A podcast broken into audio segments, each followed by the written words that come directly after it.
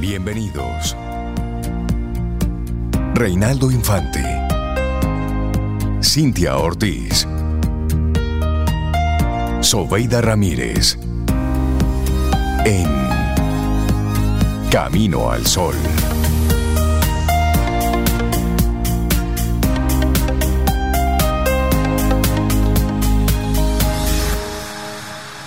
Comienza Camino al Sol.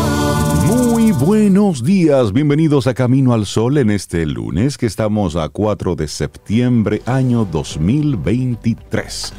Buenos días, Cintia Ortiz, Obeida Ramírez y a todos y a todas nuestras amigas Camino al Sol oyentes, ¿cómo están? Yo estoy muy bien, Rey, muy bien. Ah, te ves muy bien, Sí, en estado gracias. zen. Viste, así como en posición Sí, zen y todo casi.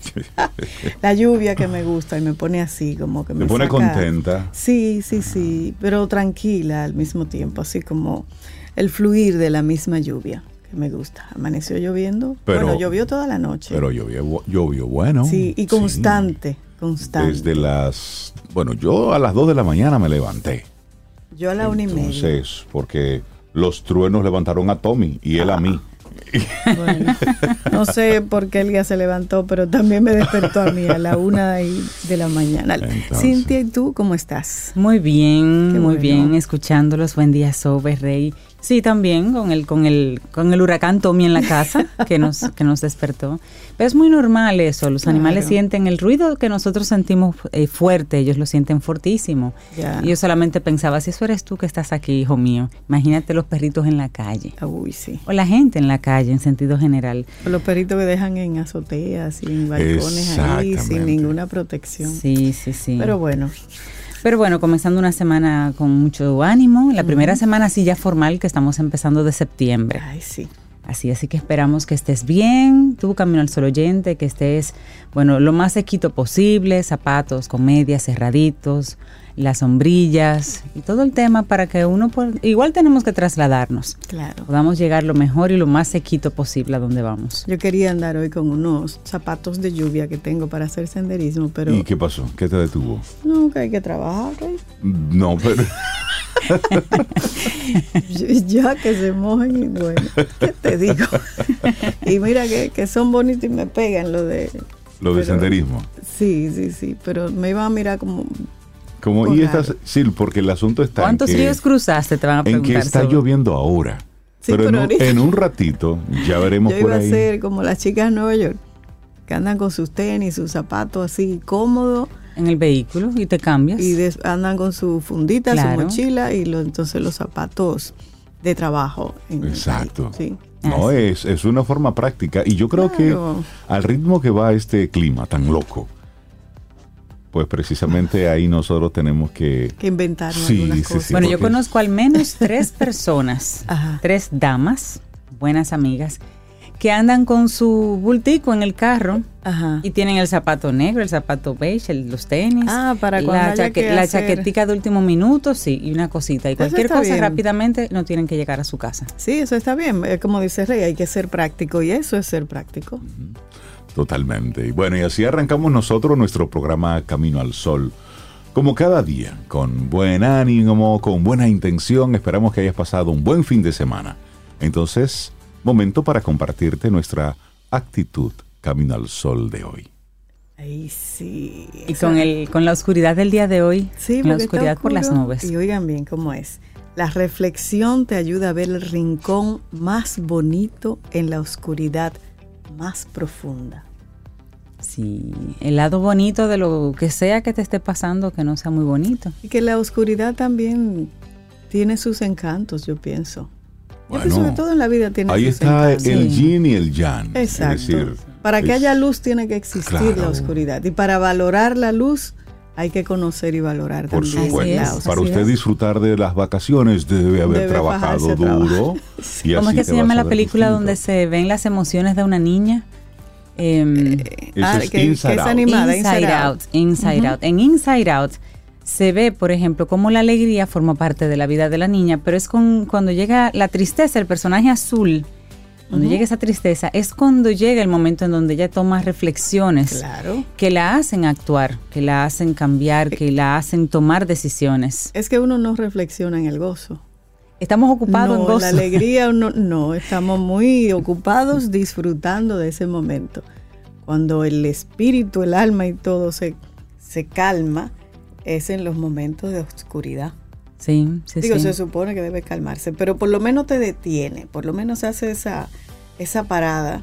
Te obliga a, a replantearte cosas, y a ahí es que pensar hay en que cosas. aprovechar y reflexionar. Claro, claro.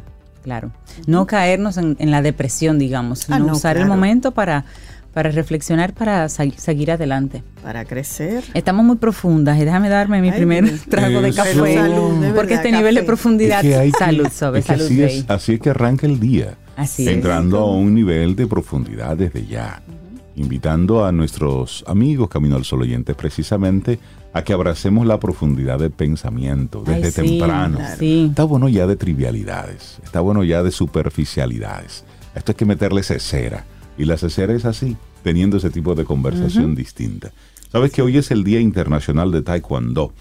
4 de septiembre es el Día Internacional de esta práctica. La elección de esta fecha es porque fue un 4 de septiembre de 1994 cuando el Comité Olímpico Internacional decidió en su sesión de París incluir al Taekwondo como un deporte olímpico oficial en 1994. Es decir, eso es una relativamente es reciente.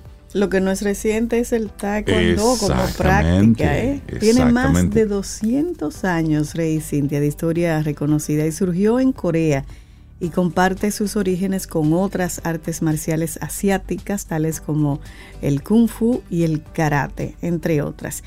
Y aunque durante la década de los 70 sus mayores exponentes intentaron unificar las técnicas que conforman el taekwondo, Aún hoy en día se pueden apreciar sutiles diferencias en cuanto a un tipo de escuela particular, pero su mayor característica y por lo que es conocida en todo el mundo es debido a las particulares combinaciones de golpes que reúnen tanto a las extremidades superiores como a las inferiores. ¿Tú, tú has hecho taekwondo, No. Cintia Rey? Yo lo No. he visto practicar. Lo he visto Yo una vez también. intenté, ¿Y cómo te fue? intenté, pero a mí me gustaba mucho, pero intenté.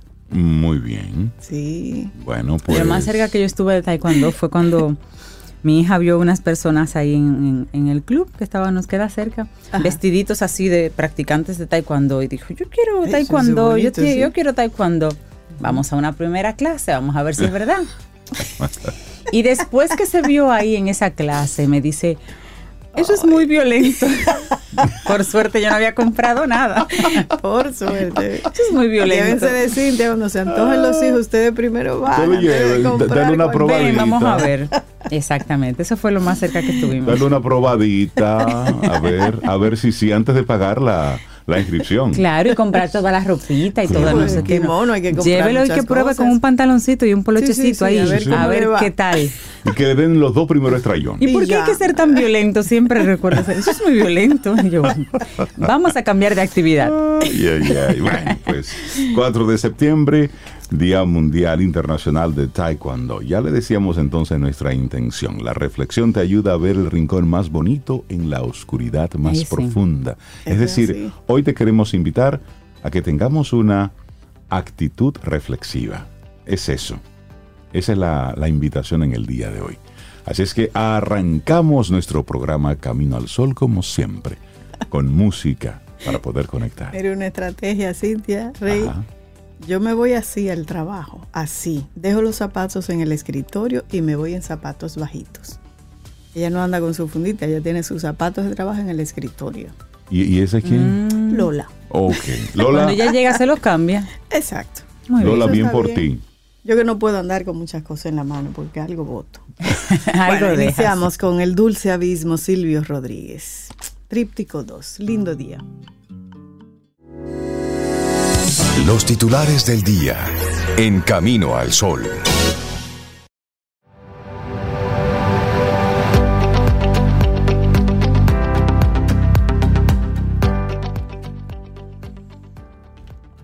Nuestra primera frase del día es de H.G. Wells, escritor, y dice, el análisis es como un cirujano que corta a través de la superficie para llegar a la raíz del problema. H. G. Wells. Y nosotros seguimos avanzando en este camino al sol. Entonces, vamos a compartirte algunas de las, algunos de los titulares que recoge la prensa nacional e internacional. El gobierno sigue revisando a la baja la perspectiva de crecimiento de la economía dominicana para este año. En marzo, proyectó que cerraría el año en 4.25%, en junio la bajó a 4% y en agosto la redujo un punto porcentual para ubicarla en un 3%. Usted sabe lo que eso significa, ¿verdad? Muy bien. Esta decisión viene dada a raíz de la incertidumbre económica que domina tanto el entorno internacional como en el doméstico. Así lo precisa el Ministerio de Economía en su informe Panorama Macroeconómico 2023-2027 que corresponde a agosto. La actividad económica creció 2.9% interanual en julio del 2023, de acuerdo con los registros del Banco Central Dominicano. Sin embargo, el crecimiento acumulado en los primeros siete meses del año fue de apenas 1.4%, cuando para julio del año pasado era de 5.5%. Es decir, las cosas en este año van tranquilitas y muy tranquilitas. Es muy frenaditas. Muy bien. bueno, en otra información, el ISFODOSO incrementó su nómina mensual en 8 millones de pesos. Desde agosto de 2020 hasta julio de 2023, el Instituto Superior de Formación Docente Salomé Ureña, ISFODOSO, ha incrementado su nómina mensual en 8.8 millones de pesos, lo que implica la erogación de 349.5 pesos adicionales, digo, millones de pesos adicionales en los últimos tres años en el pago de remuneraciones sobre sueldos, dietas y gastos de representación y gratificaciones y bonificaciones, también horas extras e incentivos. El ISFODOSO es una institución de educación superior de formación docente de carácter estatal y de servicio público, adscrito al Ministerio de Educación, especializado en la preparación de maestros de excelencia, que ha jugado un rol de principalía en la mejora de la calidad docente. En agosto del 2020 contaba con una matrícula de 3.630 estudiantes y cuatro nóminas, una de colaboradores nombrados, una de colaboradores contratados, una de colaboradores contratados de carácter eventual y otra de colaboradores de vigilancia. El monto total de estas cuatro nóminas ascendía a 69 millones de pesos mensuales. Ahora, 77.8 millones mensuales paga el ISFODOSO en nómina actualmente. En el 2020 era de 69 millones mensuales. Bueno, cambiamos de tema. Conocen hoy solicitud de coerción contra propietarios de Vidal Plast por explosión en San Cristóbal. El Ministerio Público pide un año de prisión preventiva para Eduard Vidal y garantía económica para su esposa e hija. Será hoy que se conocerá la solicitud de medida de coerción que depositó el Ministerio Público de un año de prisión preventiva para Eduard Armando Vidal Garrido principal propietario de la empresa Vidal Plast, y de garantías económicas para su esposa y la hija de ambos, acusados de ser los supuestos responsables de la explosión en San Cristóbal que dejó 37 muertos. La tragedia que ha conmocionado a todo el país ocurrió el lunes 14 de agosto y según las autoridades tuvo su origen en la empresa Vidal Plast SRL, que se dedica al reciclaje de plásticos y en la que supuestamente estaba el material químico peróxido orgánico sin ventilación que había provocado la explosión. La jueza Miolán Nierasme postergó la audiencia del pasado sábado para las 2 de la tarde de hoy debido a que algunos testigos no pudieron ser localizados. La explosión y el fuego ocurridos en el lugar causaron también más de 50 heridos, algunos de los cuales continúan graves. También nueve establecimientos resultaron destruidos, al igual que varias viviendas. En la solicitud de coerción, el órgano acusador solicita asimismo que el caso sea, digamos, em, declarado complejo, porque son muchas las variables todavía. Para Maribel Sandoval Almanzar de Vidal y Mercedes Altagracia Vidal Sandoval, se solicitó el pago de una garantía económica por un millón de pesos mediante una compañía aseguradora, la prohibición de salir sin autorización del país y tienen que presentarse los días 30 de cada mes ante el Ministerio Público.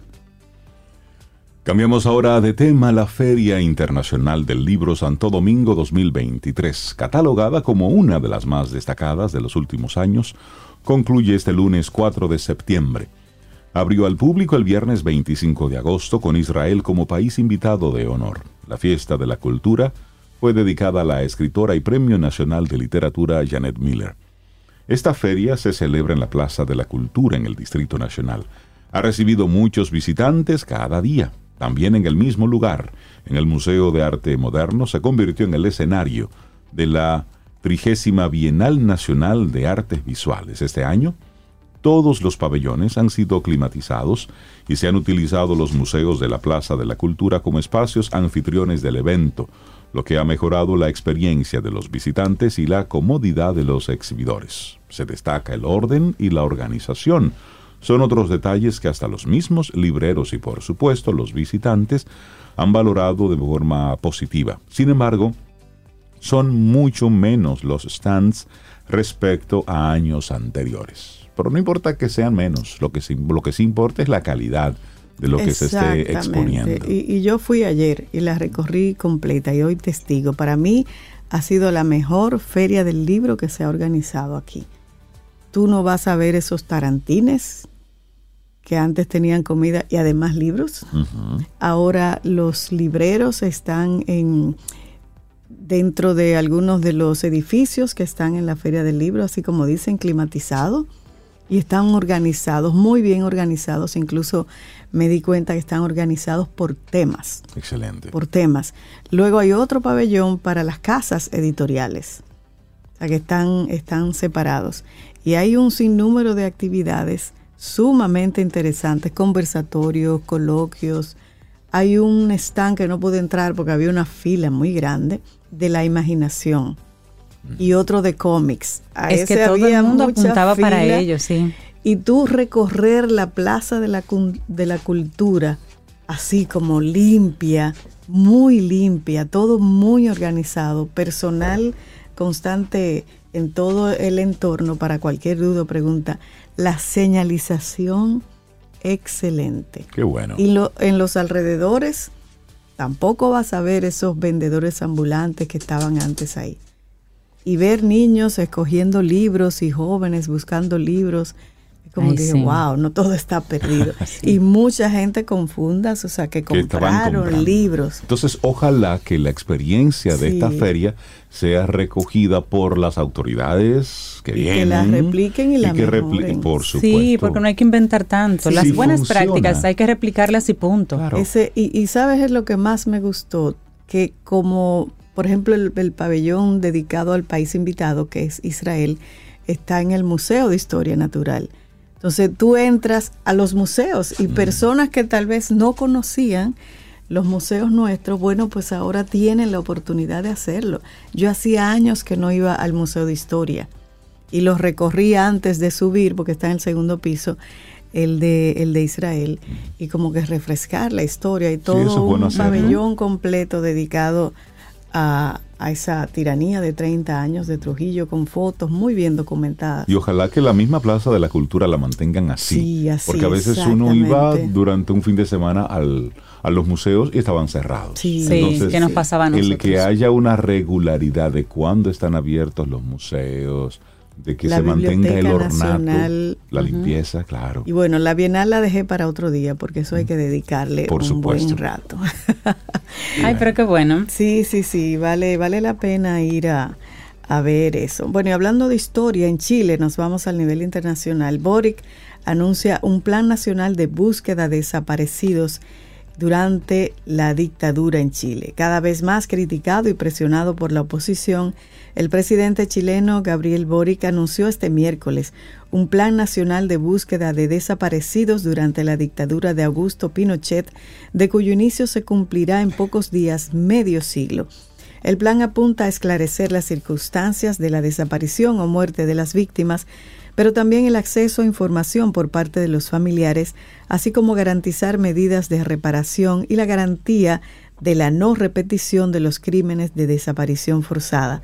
Según el gobierno, al menos 3.200 personas fueron asesinadas o desaparecidas durante los 17 años de la dictadura de Pinochet que se dieron entre el año 1973 y el año 1990.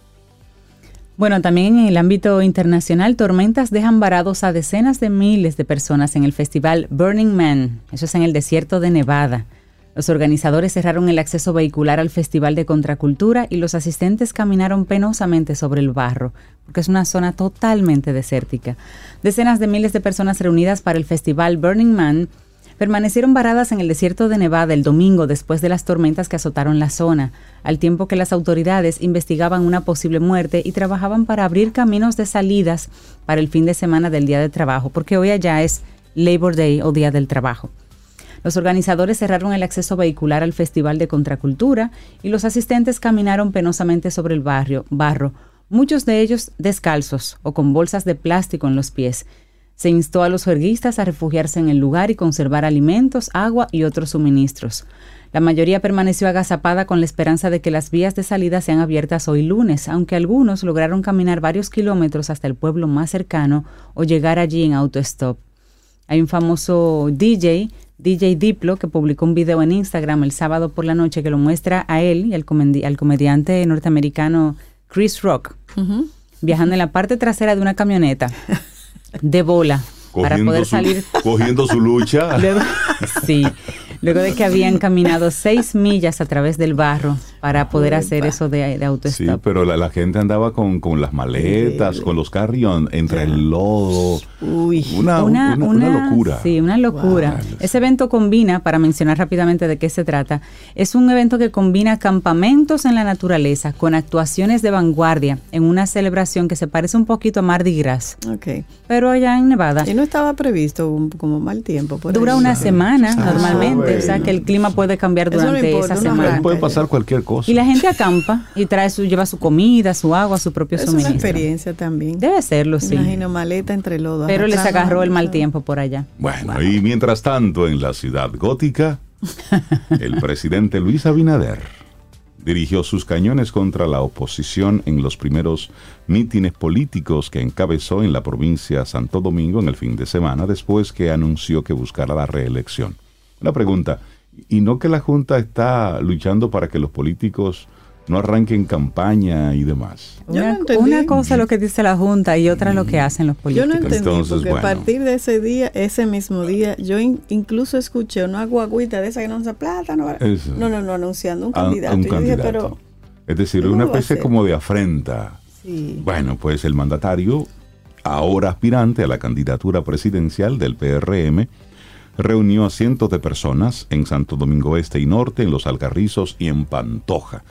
Los participantes llegaban en autobuses de todas partes del país coordinados por la dirigencia local del PRM. Es decir, el presidente está en campaña.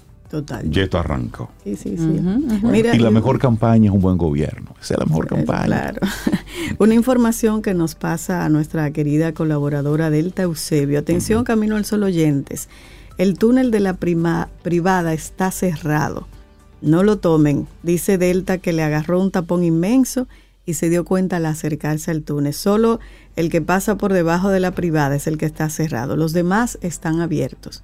Pero hay un tapón ahí importante. Mira, hay una buena noticia, Rey Cintia. Las reinas del Caribe sí. se impusieron a los Estados Unidos este domingo en cinco parciales y así ganaron por tercera edición en fila el campeonato norte centroamericano y del Caribe de voleibol, Norseca. Las quisqueyanas necesitaron de dos horas y cinco minutos en un partido que se disputó en Quebec, en Canadá. Una victoria con valor de oro dado que esta competencia aporta puntos para el ranking mundial, uno que puede ser determinante para optar por la clasificación a los Juegos Olímpicos de París el año que viene, 2024. Y la dominicana Brenda Castillo, a su regreso con la selección nacional, se llevó los premios de mejor defensa, la mejor libero, además del galardón de la jugadora más valiosa. Esa Brenda, wow. Y también recibió un premio la dominicana Eve Mejía como mejor servicio de la contienda. Ganaron. Qué lindo, qué bien, qué bueno. bueno, y mencionarlo, hay que mencionarlo. Hubo un Miss RD Universo 2023. Todavía se siguen se celebrando. Celebró, sí, se celebró. Y bueno, Mariana Downing de Sánchez Ramírez, de la provincia Sánchez Ramírez, de Cotuizo. Sí, Cotul. Sí, lo único es que ella es hija de un inglés y una dominicana y realmente ella no habla el español, porque muy temprano en su vida pues se fue a los Estados Unidos. Es una modelo que, que modela en las grandes pasarelas del mundo.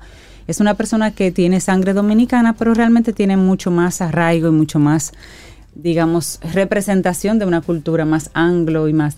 Pero es mitad dominicana, y ella es la ganadora. De hecho, la pregunta de las pre, cuando se le ¿Tiene cédula dominicana? Hubo que hacérsela en inglés porque no, habla el español. Se la busca una vez, Muy bonita, muy bonita. Bueno. Bueno, cerramos este momentito con el informe meteorológico, aguaceros controladas por la incidencia de una vaguada y la humedad dejada por una onda tropical. ustedes, hoy están tan terribles las dos. No es que hay que dar el parte meteorológico oficial, formal. Entonces, miren, nuestra área de pronósticos permanece húmeda e inestable, producto del paso de una onda tropical y los efectos de una vaguada que se localiza en varios niveles de la troposfera mantiene condiciones propicias para que se presenten aguaceros moderados a fuertes localmente, tronadas y ocasionales ráfagas de viento sobre provincias del noreste, el litoral costero caribeño, llanura oriental, la cordillera central y la zona fronteriza.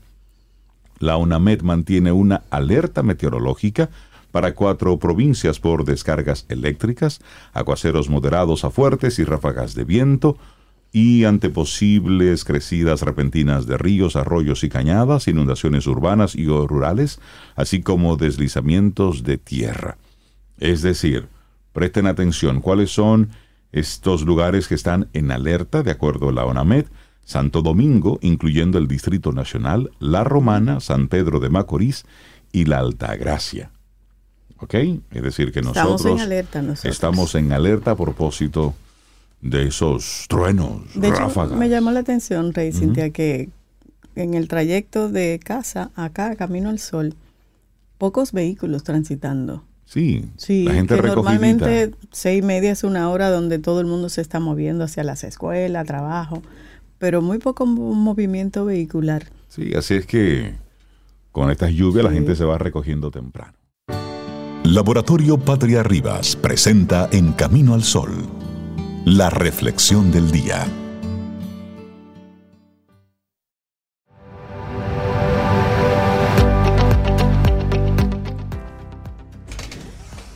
La meditación te permite descubrir tu ser real más allá de los pensamientos y las emociones.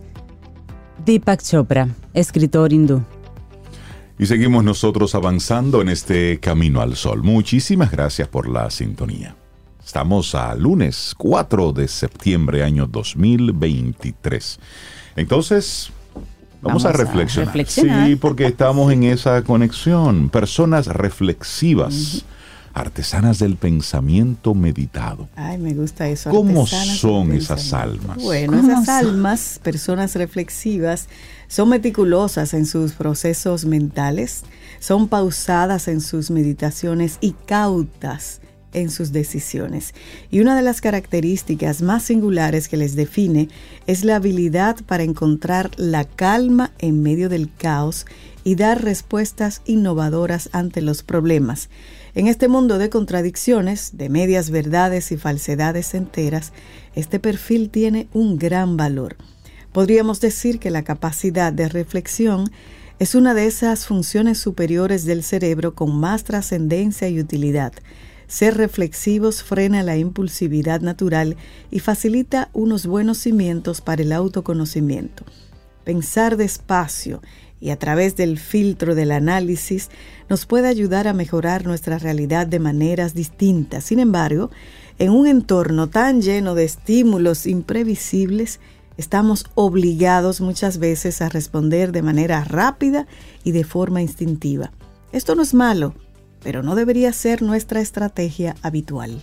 Claro. Bueno, y esto es lo que hace diferente a las personas reflexivas. La reflexión es un proceso mental definido por un tipo de pensamiento razonado y cuidadoso, sumado a un clima interno de introspección.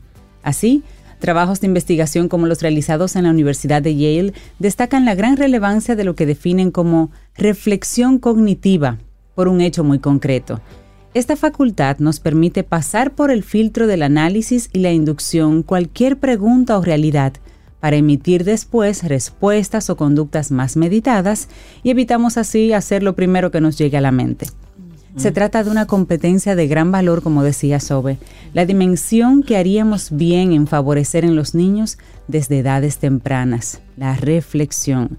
Por tanto, descubramos qué facetas y qué procesos son los que hacen únicas a estas personas reflexivas. Bueno, pues iniciamos con que tienen una buena gestión del estrés. Un recurso esencial para el desarrollo de un pensamiento reflexivo es el buen manejo del estrés y la ansiedad. Estos son estados psicológicos que dificultan por completo el poder razonar de manera centrada y pausada.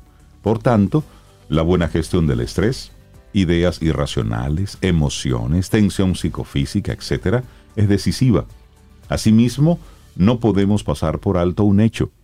El arte de la reflexión requiere del autocontrol y la comprensión emocional.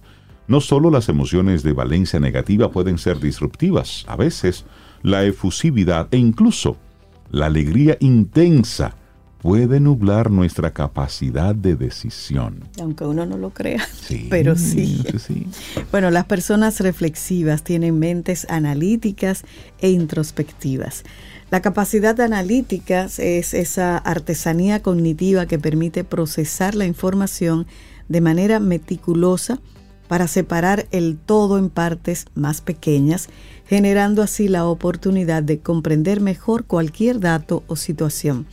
Asimismo, las personas reflexivas son muy competentes en el análisis porque practican la introspección. Se sumergen en sí mismas para tomar contacto con cada pensamiento, cada emoción, cada realidad interna y entonces sacar sus propias conclusiones. Bueno, y también hablemos de la observación, la lógica y la creatividad. Las personas reflexivas procesan y se relacionan con su entorno a otro ritmo, a un ritmo más pausado. Son hombres y mujeres muy observadores que se deleitan atendiendo cada detalle, cada matiz del entorno. Asimismo, filtran cada aspecto desde el tapiz de la lógica, es decir, obtienen sus propias respuestas a través de la deducción y la inducción. Es importante entender que la reflexividad tiene un matiz lógico, pero también una tendencia creativa.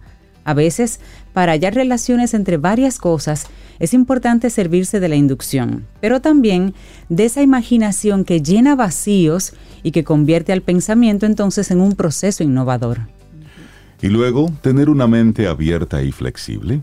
Para una persona reflexiva, el mundo no es blanco o negro, y las personas no son buenas y malas.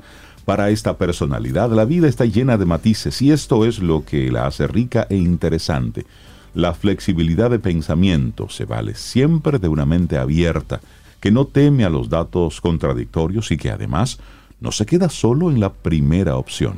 Una característica de las personas reflexivas es la confianza en sí mismas, quien es hábil para tomar contacto con sus procesos internos, es decir, con los pensamientos y con las emociones, adquiere entonces un gran sentido del autoconocimiento. Y también son buenos estrategas de la planificación. Es muy probable que las personas reflexivas tarden bastante en emitir una respuesta o en trazar un plan estratégico. Sin embargo, aquellas respuestas que presenten serán siempre sofisticadas y valiosas. Esta personalidad da una ingenio y originalidad porque dispone de buenas competencias de planificación. Son meticulosas, se guían por el análisis, el ensayo, error y esa dedicación en la que nada queda al azar. Bueno, y finalmente tienen un enfoque centrado en las prioridades. Quien no sea hábil a la hora de focalizarse en lo que es importante se va a sentir siempre como un barco sin timón. La vida lo va a embestir aquí, allá, la mente va a divagar siempre a la deriva y tendrá la sensación de que no tiene control de nada. Ahora bien, la reflexión nos dota de dirección y de seguridad. Cuando sabemos cuáles son las prioridades en cada momento, podemos orientar todos nuestros recursos y emociones hacia ello. A su vez, esto nos ofrece una gran sensación de control y de satisfacción. Desarrollar una buena mentalidad reflexiva revierte de manera directa en nuestro bienestar es alcanzar esa cumbre desde la que todo tiene mayor sentido y mejores perspectivas. Así, decidiremos mejor cualquier cosa que haya que decidir. Personas reflexivas, artesanas del pensamiento meditado. ¿Cómo son? Aquí te explicamos un poquito cómo son de la mano de Valeria Sabater, psicóloga y autora de este escrito que compartimos aquí hoy en Camino al Sol. Laboratorio Patria Rivas presentó En Camino al Sol la reflexión del día. Te acompaña Reinaldo Infante. Contigo, Cintia Ortiz. Escuchas a Sobeida Ramírez. Camino al Sol.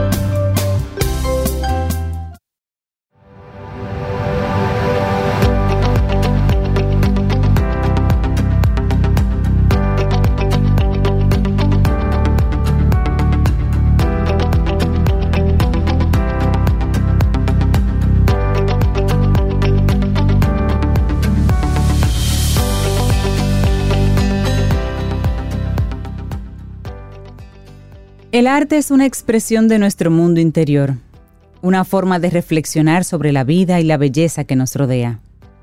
Albert Einstein. Seguimos avanzando en este camino al sol. 7.50 minutos en, esta, en este lunes lluvioso en la ciudad de Santo Domingo. Muy lluvioso. Desde la madrugada hemos estado experimentando truenos, relámpagos y centellas. Sí, y el pobre Tommy. Sí, muchos, exactamente. Y sobre todo, cómo arranca un lunes en una ciudad que ya de por sí es caótica. Entonces, con el tema de... del tránsito, sí. Del, del tránsito. Así es que usted sea la calma, sea usted la prudencia a donde quiera que vaya. Esa, es la, esa es la sugerencia. Mira, hay, hay varios temas que, que, que surgen en el día de hoy. Pero la semana pasada en Estados Unidos se convirtió en, una, en un tema importante la edad de retiro de los políticos. Sí. Y, sí, hablemos un poquitito de esto por lo siguiente. en, Netflix eh, hemos estado viendo, Cintia y yo, en estos días una serie que está buscando precisamente esas, esas personas longevas en el mundo. Así es. Entonces... Live 100, como vivir 100 años en cinco zonas azules del planeta. Entonces, esta, esta serie muestra esta búsqueda muy interesante en diferentes puntos del mundo donde hay una tendencia a vivir más de 100 años. Y hasta ahora, ¿cuál ha sido la constante? Una vida activa, siempre. Es decir, son personas que no, se han que no han puesto en retiro su vida, sino que han estado trabajando siempre, que se mantienen activos, muy activos físicamente, muy activos intelectualmente, muy activos socialmente. Entonces, cuando hablamos de deberían los políticos retirarse a cierta edad, vamos a poner, vamos a ampliar mejor esa pregunta. ¿Deberían debería la gente ponerse en retiro, debería, la gente retirarse. Esa es como la, pregunta. hay es interesante esa reflexión. Porque, ¿Por qué hay que retirarse? Exacto, hay un sistema que dice, bueno, a partir de tal edad, usted no está apto para, por lo tanto, se va a su casa. Mucho tiene que ver para darle paso a una nueva generación. Mucho tiene que ver porque ya es posible que tú no tengas la habilidad para, para algún trabajo eh, específico, pero sí puedes hacer otras cosas.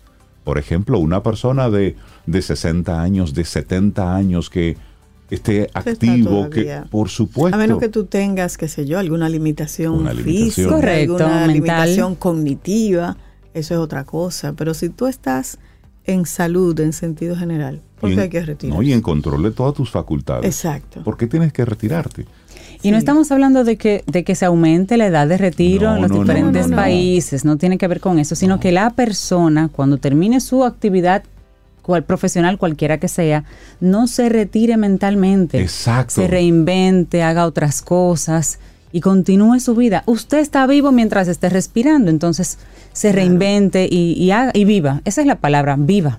Haga otras cosas. Es decir, usted, mientras esté en completo uso de sus facultades, dele para allá. Manténgase activo. Y esto nosotros hemos sido testigos de el presidente Balaguer, que estuvo ahí hasta que quiso. Quizás no es, me- no es el mejor ejemplo, bueno, lo sé. Pero, No, pero por la edad, sí. Por la edad, sí. Es decir, por la edad, Yo sí. creo que es el más longevo que hemos ¿Cuántos. ¿Cuántos científicos Claro. han dado su, su gran eh, legado a la humanidad en, después de los 70, en los 80 años, los 90 años? es decir, no nos retiremos de la vida y esa es un poco la, la reflexión a la que queremos llegar. Claro. En la, en la, bueno, esto surge todo por la por la imagen del político republicano Mitch McConnell, de 81 años, que quedó paralizado en una rueda de prensa y fue el foco de atención. Y varias semanas antes le había sucedido también en otra rueda de prensa. Y, eso fue lo que trajo como. varios, varios momentos. Eso fue lo que trajo como, como el tema. Y sí, obviamente es muy importante que una persona tenga todas sus facultades Por para seguir operando en puestos de mucho impacto, como es la vida política, por ejemplo. Claro. Pero sí, o sea, usted termina una, una, no a- actividad a y se mueve a la siguiente. Se mueve a una que permita sus nuevas, eh, sus nuevas habilidades. Transformará tu... Mira, solo algunos datos rápidos, Ajá. porque McDonald no es el mayor de los senadores No, no, de no. Estados Unidos. No, no, no. Hay una señora, Diane Feinstein, que tiene 90 años recién cumplidos. También el republicano Charles Grassley tiene 89. Y aquel precandidato que tenía mucha gente a, A su Sanders. favor, Bernie Sanders, tiene casi 82 años. Muchachito. Y están ahí todavía. Ay, Sí. que tiene mucho, mucho que dar. Son las Sí, 7.56 minutos, vamos avanzando en este camino al sol. Bueno, y aquí estuvo, no que estuvo, está la lluvia y estará un buen rato. Y preguntando por ti, esto es Claudio Cohen. Para iniciar tu día, camino al sol.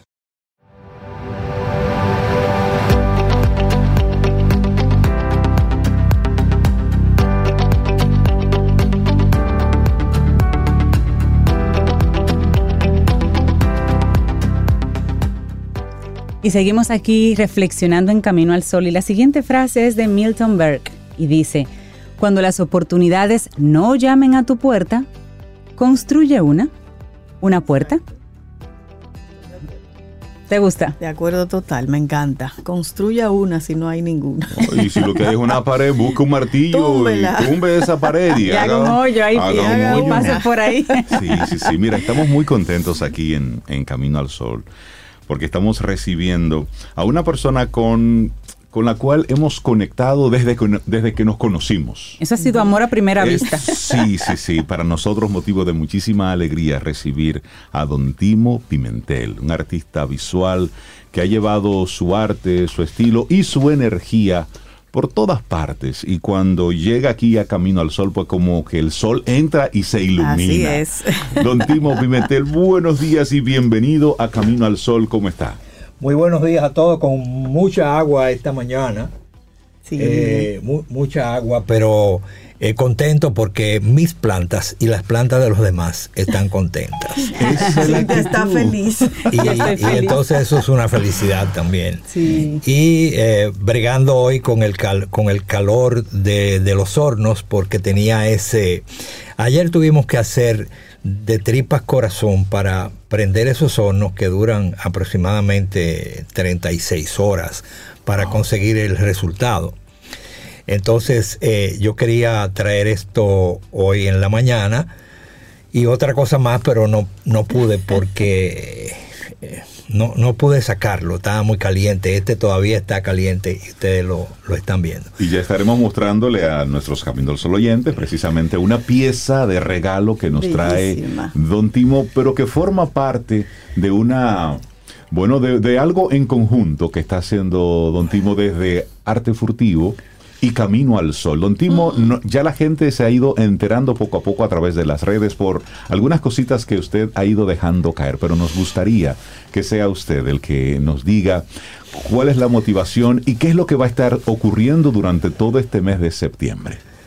Pues mira, ahora que, que he estado en contacto con un grupo cristiano que se llama Emaús, Ah, sí. de un grupo de personas, tanto mujeres como, como hombres, que, que hacen algo parecido a lo que era un cursillo de cristiandad, del cual yo soy de los primeros quizás en la era que era, era como yo hablo, ¿verdad? La era que era, era. que me tocó con el padre Posada hacer un par de cursillos semi obligado, porque uno estaba en un colegio católico y eso era parte del entrenamiento. Y, entonces, pues, eh, en este afán, pues he tenido contacto con estos muchachos y he producido para ellos el ejercicio del arte furtivo, escondiendo algunas piezas, tanto para los hombres como para las mujeres, porque son dos grupos diferentes.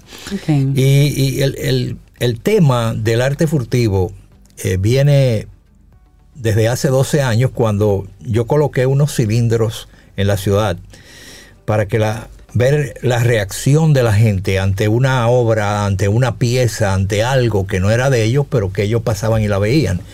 Eh, fue muy interesante la observación y la investigación. Eso dio como resultado a una exposición en el centro de la imagen que fue muy muy exitosa, vamos a decirlo así, y donde la gente me pidió que siguiera escondiendo. Y se, efectuó eso hasta, hasta el día de hoy, que ya hemos escondido más de mil, mil y pico de piezas. Wow. wow. La gente siempre se pregunta, pero ¿cómo? Es que para mí este ejercicio es un ejercicio muy complejo porque me permite hacer investigación de mi trabajo, de mis eh, materiales que uso, de cómo los uso, de qué resultado tengo y es prácticamente como si fuera la paleta de un pintor, o sea, como si fuera eh, un, ejercicio de búsqueda y de encuentro de cosas que se, que se deben hacer y las que no se deben hacer, el sacarle el beneficio y hacer de los efectos, de los defectos, un efecto. Eh, eso ha sido para mí eh, invaluable. Entonces, yo no considero eh, que es una, una, pérdida, sino al contrario, para mí es un ejercicio de crecimiento en el arte cerámico.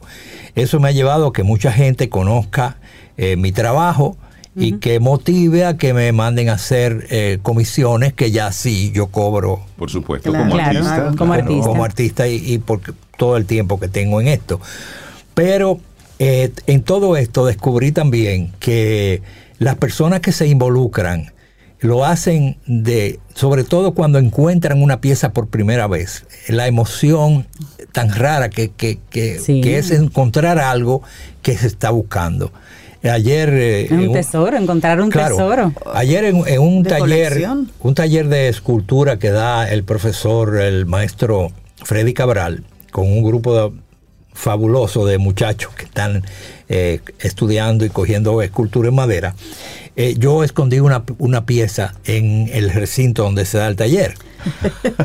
y la encontró el maestro Cabral. Wow. Y la emoción que ese señor, que es un tipo con una trayectoria increíble, ¿verdad? Que yo me motivé también al ver eh, la alegría que le dio encontrar una pieza pequeña, algo y eso le pasa a toda la gente, o sea que es una cura.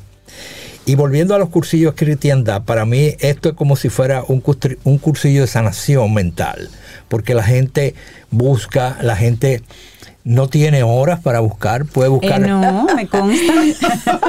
puede buscar bajo un aguacero, puede buscar de noche, puede buscar, bueno, es increíble. Y eso también me ha, me ha llenado de satisfacción porque veo que el trabajo eh, vale la pena y que la gente se ha motivado también a, a, hacer colecciones y a conocer el arte de otra manera. No, no tiene que ir a las galerías, sino tiene que ir al aire libre, tiene que ponerse en contacto con la naturaleza, tiene que aprender, estudiar, buscar eh, datos para llegar a las, a las... Por ejemplo, hoy vamos a dar una pista aquí usted apela, usted apela, y eso me gusta, porque de alguna forma usted hace que los adultos se vuelvan niños.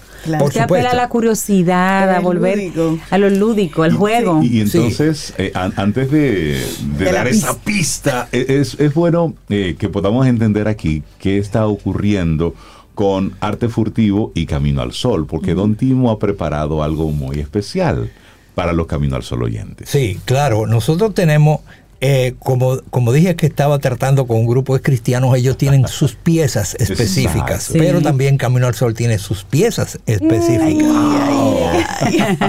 y, es un corazón muy bello que, tiene precisamente el nombre de Camino al Sol y el, número de la Y el estación, dial. El dial 97.7 para que la gente siga el programa, para que la gente entienda que también eh, eh, el arte entra por, por los oídos Así también. es. Y eso es parte de eso. Entonces se han hecho esos corazones que dicen Camino al Sol, eh, celebrando los 12 años también de Camino al Sol, que están con nosotros en Arte Furtivo también igual. Y co- estamos muy contentos con, ese, con esa acción que estamos haciendo. Para nosotros es motivo de, de muchísima alegría poder ponernos ahí juntito con usted, por lo menos en los años, más no en la, en la experiencia. Y sí, don Timo, somos testigos de que la gente no escatima en día, hora Momento, ni momento. Tiene sus fans. Porque ayer domingo en la tarde había gente por aquí. Casi cuando Don Timo publicó como alguna idea, pero don- hay algo tan lindo que usted me ha encantado que le ha puesto a estos corazones camino al sol, corazones que caminan. Ese es un hashtag muy, muy, muy, Muy lindo. hermoso. ¿De dónde le surge a usted como entrar a este mundo camino al sol, su arte furtivo? ¿Por qué? Nos cogió cariño. Bueno, Además, obviamente. es importante que una de las ah, características de el arte furtivo a, partir de la observación, de la investigación y demás es fomentar la amistad.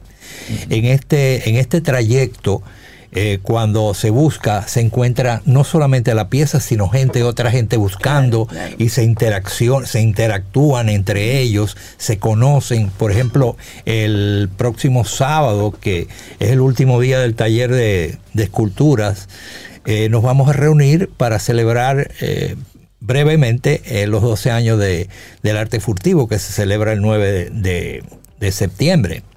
Septiembre con P o sin P, como tú quieras.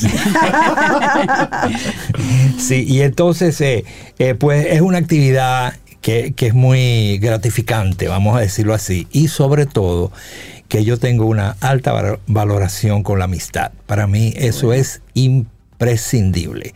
Eh, yo valoro mucho eso, tengo mis amigos, conozco a mis amigos por sus valores y por sus defectos y los quiero con sus defectos y con sus valores. Qué bueno, qué bonito. Qué bonito. Usted ha mencionado ese taller de varias veces y hay una persona que está en ese taller, una artista para mí fabulosa que se llama Orlin Domínguez. Ah, Orly. Y Orlin me contaba ayer por escrito que usted es una gente inesperado dónde va a colocar una de sus piezas, que la coloca en los sitios más recónditos, entre cable, en el baño, en tazas de baño. Y una vez colocó uno en la terraza del restaurante Los Argentinos. Usted, ella dice, yo no sé cómo él se encaramó allá. ¿Cómo usted decide dónde que va a ocultar sus piezas? Bueno, fíjate. Es para ver si empiezo a buscarla. Sí, eso es muy interesante porque, oye, la observación, nosotros caminamos todos los días, y lo repito siempre, de un del lugar A al lugar B y no vemos nada lo- de lo que pasamos, porque nuestra mente está ofuscada por muchos problemas, por demás. Sin embargo, esos trayectos, cuando es, es lo mismo que el que va manejando y el que va al lado. El que va manejando nunca ve el entorno. Sí, es. Nunca disfruta del entorno porque tiene que estar concentrado en eso. Aquí igual.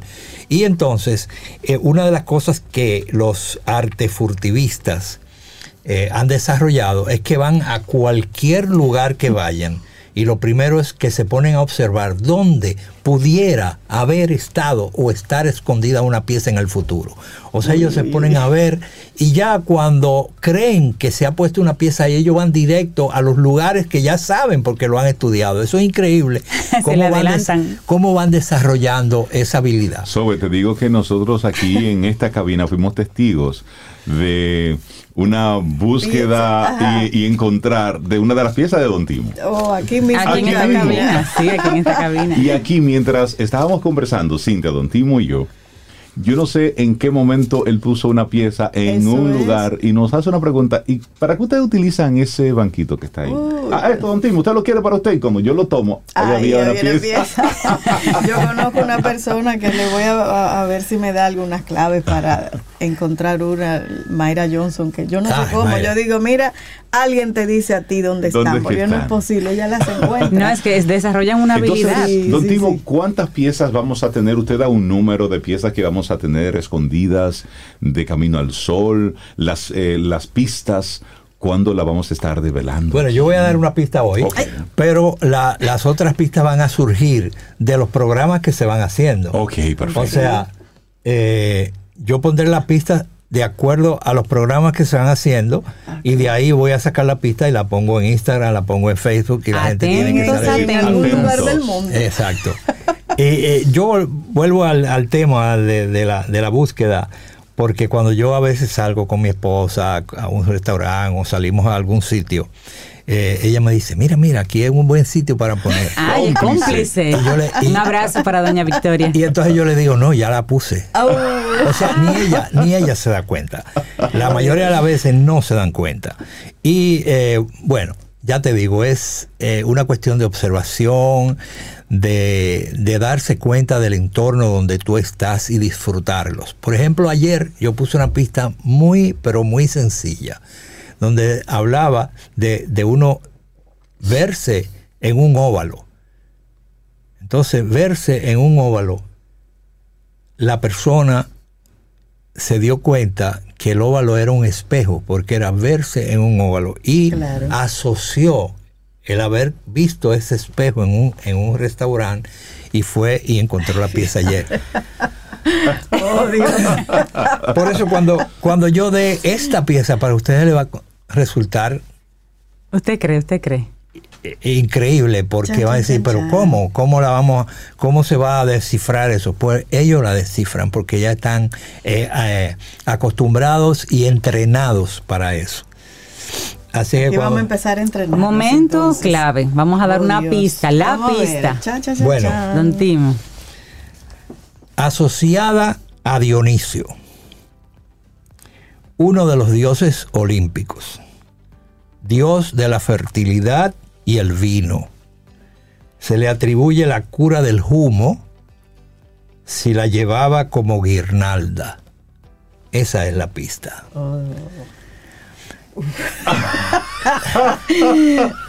Exactamente. Entonces, otra de las características que yo trato en lo posible de cuando hago una pista es de burlar a Google. Ah, Que, que es muy difícil, que es muy difícil. Pero Ok. eh, hay lugares donde Google no entra y son lugares donde la historia se anida en la experiencia y en el tiempo de las personas. Entonces uno tiene que consultar a su abuelo otra vez, porque en Google no está lo que yo estoy diciendo. Uy. Ya los abuelos pasaron de moda. Abuelo, no me diga eso, que yo lo voy a buscar en Google. Pero aquí yo trato de conseguir pistas donde tú tengas obligatoriamente de buscar un referente que te pueda llevar, porque son cosas que, que, que tú no, que no están, porque se han perdido. Por ejemplo, Doña Aurora, la voy a llamar en un ratito. yo hablo del hombre del bacalao a cuesta y la mayoría de los muchachos nuevos no saben lo que es eso. ah, yo sí sé. Pero tú Porque sabes. tomé bastante. de Ah, eso. emulsión de Scott. Valga, eh, no sé si todavía estará vivo ese. Sí, lo tienen Sí, ahora de sí, distintos todavía. sabores. El hombre del bacalao. El hombre del bacalao a cuesta, que se usaba mucho como Sí, una frase entre exacto. nosotros, por cualquier cosa la usábamos. Entonces todo eso es refranero popular dominicano, los hago leer, los hago buscar eh, las obras eh, completas de Pedro Enrique Ureña, que son maravillosas, que tienen poesía, que tienen un- una, una serie de temas que no están en Google, porque Google no, no le interesa ese tipo de cosas. Se va nutriendo de lo que la gente va me comentando. gusta, me gusta esa intención. Y, No, y eso pone es, a uno a buscar, a investigar. Y a Eso es. conectar con el pasado. eso es investigar. Eso es investigar. Ay. Entonces ya tenemos, la Primera pista. la primera pista. La primera pista. Entonces, a los Camino al Sol oyentes que se están conectando con esa energía de, de, de Don Timo, pues por supuesto, síganlo en todas sus redes, tanto en Facebook como en Instagram y también las de Camino al Sol, porque ahí vamos a estar también compartiendo. Replicando, claro. Y una pregunta. ¿El, el oyente puede oír este programa de nuevo. Sí, Sí, claro, claro, claro. sí. Porque me van a preguntar, ah, que diga la pista otra vez. No, ya la pista está dicha. Si tú quieres, dicho. búscalo Exacto. el programa En y, Camino al Sol Son las pieza. 8 y 18, más o menos lo dijimos como a las 8 y 10, más o menos, ¿verdad? Sí. Así es que búscalo y escúchalo en caminoalsol.do. En caminoalsol.do. Exacto. Más tarde estará ahí disponible. Ay, Don ay, Timo, ay. felicitarle por todos los años de arte furtivo, que sean muchísimos años más. Y esta relación de, de Don Timo Pimentel con, con Camino al Sol, que sea así, larga, larga, larga, abundante. Y sobre todo eso que usted decía al principio, y me gustó cuando usted hablaba sobre la amistad. La amistad, Ese sí. valor tan importante, así, te quiero como eres. Y listo, y, Y porque sí. punto. Don Timo, aquí en Camino al Sol, a usted lo queremos mucho y usted lo sabe. gracias. Sí. De verdad que Lo queremos sí. porque sí. Porque sí. Ahora yo voy a Muchísimas dejar de gracias. hacer el programa y me voy a dedicar a buscar alguna pieza de Don Timo. No, y, te- y tenemos otras aficiones comunes, que es Sí. el tema, el tema de la fotografía, el tema de la Fotografía, planta. la, De la jardin- la planta, jardinería. No, Don Timo nos regaló una ceiba preciosa que ya la tenemos, ya la sembramos. sembrada, allá. está sembrada. ay, qué bueno. eso, y se llama así mismo, se llama Don Timo. Oh, La la- Sí, la- sí, la La ceiba. ceiba, el árbol, el, ar- el arbolito. Don Timo, un gran abrazo. bueno, gracias, gracias. Gracias a usted por este regalo que, que nos está haciendo de verdad. Y además que despertar la curiosidad es el camino hacia la reflexión, que es el tema que estamos hoy compartiéndote. Tener esa actitud, esa mente reflexiva, es una mente curiosa. Y eso es lo que Don Timo nos invita a hacer cada vez que esconde una pieza y nos da una, una Y además, después de eso, obtener el regalo de una pieza de Don Por Timo. favor. O sea, eso es de colección. Eso es invaluable, don Timo. Así y el es. regalo que nos hizo hoy va a tener un lugar muy especial aquí en esta cabina. Bellísimo. Yo- Vamos a hacer una foto para que la vean, pero esta no la pueden venir a buscar. pieza. No, No, esa no. es. Esta no. Ponle seguro, ponle seguro. Ponle Don Timo, que tenga un día precioso. Pues muchísimas gracias. gracias, a ustedes por recibirnos hoy. Y mañana yo vuelvo. Ok. Mañana, porque vengo a traer algo. Y entonces, aunque vengo a sea un Sí, minutito. sí, sí, sí, Mañana sí. lo Sí, sí, esperamos sí. con los brazos abiertos. Siempre. Esto es Bueno. suyo aquí. Esto es suyo. ¿O qué será? ¿Quieres formar parte de la comunidad Camino al Sol por WhatsApp? 849-785-1110. Camino al Sol.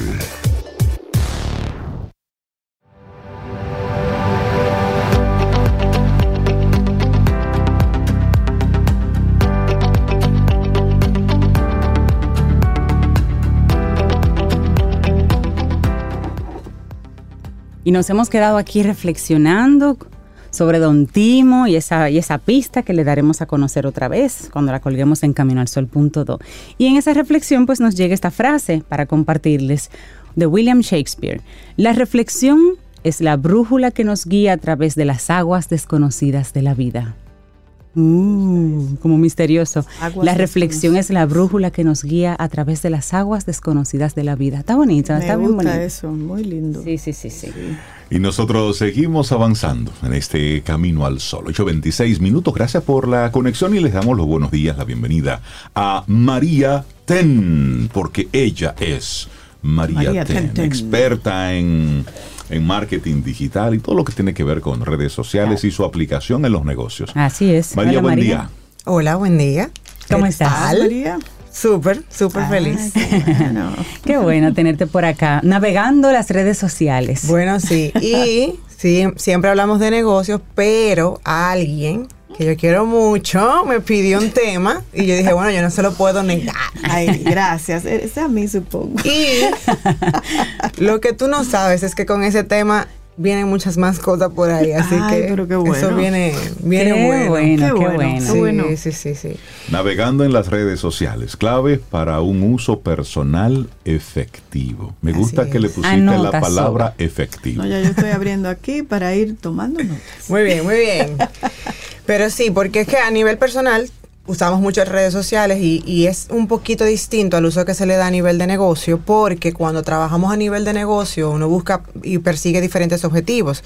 Ya a nivel personal tiene mucho más que ver con temas de relaciones, con compartir, con expresarse, en muchos casos para conectar con amigos, familiares que era el objetivo eh, general o principal Sí, cuando surgieron original. las redes sociales. Yo normalmente cuando tengo que hablar de esto en charlas o en cursos, siempre digo hasta que llegó un mercadólogo y dañó todo. O sea, nosotros los da- lo da- dañamos el objetivo de las redes sociales porque la realidad es que era para eso. Y a nivel personal podemos descubrir pasiones, generar ideas, fomentar nuestra creatividad aparte de aprender, buscar inspiración y utilizarla como un canal de comunicación. Entonces, a nivel personal, hay diferentes cosas que hay que tomar en cuenta. Lo primero es entender la diferencia entre cada una de las principales redes sociales que se pueden utilizar o que existen o que son las que más se están usando hoy en día. Facebook sabemos, ¿verdad? Mucha gente la llama como la abuelita de, de las redes sociales, pero es muy utilizada, muy, sigue, muy. sigue siendo la principal Sí. a nivel de alcance, a nivel de, de interacción, a nivel de conexión y a nivel personal tiene una efectividad muchísimo mayor que a nivel corporativo o a nivel de negocio. Eso es súper importante también que, que se quede ahí en la mente. Otra es Instagram, totalmente visual, fomenta mucho la creatividad, tiene muchísimas herramientas que nos ayudan a, a- yo creo que a sacar un lado que muy poca gente conoce. Por ejemplo, con el tema de los reels, yo personalmente siempre le he tenido como medio pánico a la edición, como que no es algo que para mí se me dé muy natural. Y con la herramienta de Reels, yo, incluso a nivel personal, ni siquiera en, en las redes de Yo Soy María Ten, sino en mis redes personales, me he visto haciendo Reels de viajes o Reels de cosas que me van pasando y demás. Y me he visto como que hasta ya me gusta. Le Mm, perdí el miedo a algo miedo, que a mí me, me generaba un poquito de, de rechazo por el no saber, por el no conocer o por el tiempo que había que dedicarle a eso. También está Twitter, que sabemos que es una red a nivel personal mucho más para estar al tanto de lo que está pasando en el mundo. Que ahora es ex, que no me, que no me termino de acostumbrar Y al se ha ex. dañado pero- un poco, porque Sí. mucha gente hablando tantas cosas sin sentido ahí que yo digo, pero esto no era el Twitter que yo conocí. No, no, no. Y, y de- o sea, yo siempre lo di, creo que ya lo he dicho aquí, que siento que eso, esa inestabilidad no va a ser muy positiva para, para el canal y que hay que esperar a ver qué, qué pasa, pero yo no invertiría mucho tiempo ahora mismo en, en, en- en ese Estrategias en, canal. en Twitter, ok. Es correcto. LinkedIn a nivel profesional, construir una red de contactos, buscar trabajo o mostrarnos como expertos. YouTube, videos, encontrar todo lo que tú puedas necesitar a nivel de cómo hacer las cosas, tutoriales entretenimiento, ideas, eh, aprendizaje también. Y TikTok, que es una de las más famosas eh, últimamente, que es un tema más basado en entretenimiento. TikTok, a mí, a, mi- a modo personal igual, no me encanta porque siento como que uno puede perder mucho tiempo ahí. pero, pero a nivel de aprender y, y ver tips y recomendaciones cortos y fáciles de implementar, creo que, que- que está muy bien. Ahora, vamos con las claves de cómo usar efectivamente las redes a nivel personal. Vamos, anotando. Creo que lo primero es establecerse un límite de tiempo, porque uno puede caer en una trampa que es el scrolling infinito. Pero un límite de tiempo no es un ratico, no, es mi- minutos específicos. tiempo. Un sí. ratico. Cuando tú dices eso, ¿es para Tres crear tu, tu, tu presencia o para tú andar paseando? Para navegar. Para yo, navegar, yo creo que para tú crear tu presencia, lo primero que tenemos que hacer es navegar.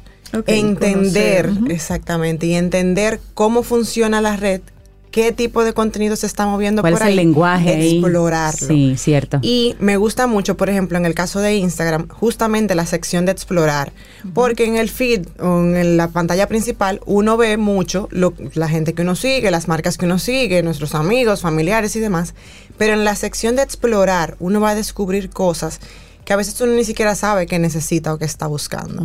Yo, por ejemplo, estaba sentada allá afuera mientras escuchaba a Don Timo y me salió un video de una persona organizando un un armario. Y digo yo, Rosaida, Rosaida. Rosaida, mira, eso para ti. Esta idea de, de- de contenido. Y uno va descubriendo cosas al estar abiertos también a explorar. Yo creo que eso es sumamente importante y uno de los usos principales que podemos ver a nivel de redes sociales. En el tema de establecer tiempos, hay celulares que te permiten determinar qué cantidad de horas tú le vas a dedicar a un canal y te genera una alerta. Por ejemplo, si yo digo, mira, en Instagram no voy a pasar más de dos horas al día, que es mucho, eh, el celular me va a decir, mira, ya estás llegando a tu límite.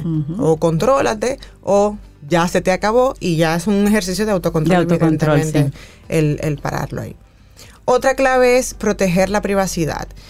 Y independientemente de lo que sea que uno persiga cuando está usando redes sociales a nivel personal, es importante ver y, y saber a quién le estamos dando permiso de que entre a esos canales. Entonces, a nivel de configuración de privacidad es importante que uno defina quién puede acceder o no a, Ahí a me tu surge contenido. una duda, porque la naturaleza de las redes sociales es precisamente formar comunidad y que todo el mundo pueda ver lo que tú estás publicando. ¿No sería contradictorio como ponerle límite? Yo a veces veo cuentas cerradas, totalmente, digo yo, pero ¿y cuál es el objetivo entonces de estar en una red pública si tú tienes tu cuenta cerrada? conectar con gente específica. Por ejemplo, hay personas que ahora que es todo un trend últimamente que le crean redes sociales a los niños y solamente permiten que familiares Ya, estén ahí y lo usan como un álbum digital. De, de tú tener ahí un histórico del- del contenido, del crecimiento del niño. En el caso ya de una persona adulta, pudiese ser generar una red tal vez un poquito más pequeña. Hay cosas Íntima, como que uno sí. comparte que no necesariamente quiere que todo el mundo Me vea. O también puede ser simplemente tú eh, tener tu nombre, es decir, tener el, el usuario Sí. y guardarlo ahí. Para cualquier no otra sea- cosa para en el futuro. No sea dueño de eso. exacto. Yo vi un Bueno, video por el otro mañana día. tú quieres. Por si Vi acaso. un videito el otro día en las redes sociales en que una joven enseñaba en Instagram a cómo tener una persona designada, como el Designated Survivor. Ah, sí. Que si tú falleces, Sí. eh, tú hayas delegado en esa persona el uso de tus redes sociales para que alguien pueda cerrarla. Porque son redes que quedan luego abiertas y la persona está fallecida. Es así, eso es muy importante porque es- eh, te va a tomar dos minutos hacerlo y nadie está pensando en eso, pero, Pero pasa. claro, pero pasa. Sí, Es así. nos va a pasar a todos. Es así. Sí. Eso, eso es algo segurísimo. Eso sería parte del uso personal efectivo, establecer ese, Totalmente, ese, sí. límite, esa- ese legado. Totalmente, muy buena esa. Otra cosa es verificar la información. Y cuando hablo de verificar es importante también saber que ahora, por ejemplo, la famosa palomita esa azul que verificaba que las cuentas eran verídicas y demás, ya se paga. O sea que por solamente 15 dólares usted puede, usted puede tener su cuenta verificada. Así Entonces, que yo soy yo. Exactamente, pero ya eso no es una un avalo, una garantía de que esa cuenta va a compartir información verídica, porque ya cualquiera lo puede tener. Sí, porque si se puede comprar, pues Ya, cualquier exacto. persona que no sea yo también puede comprar y decir que es verificada. Exacto. Es así. Entonces, lea bien, busque bien antes de dar por hecho o de ir por ahí también a decir que algo que usted vio en redes sociales es real, porque ha pasado, pasa y seguirá Y pasando que cometemos el error de por un deseo de tener la primicia de algo, vamos a compartir cosas que no son.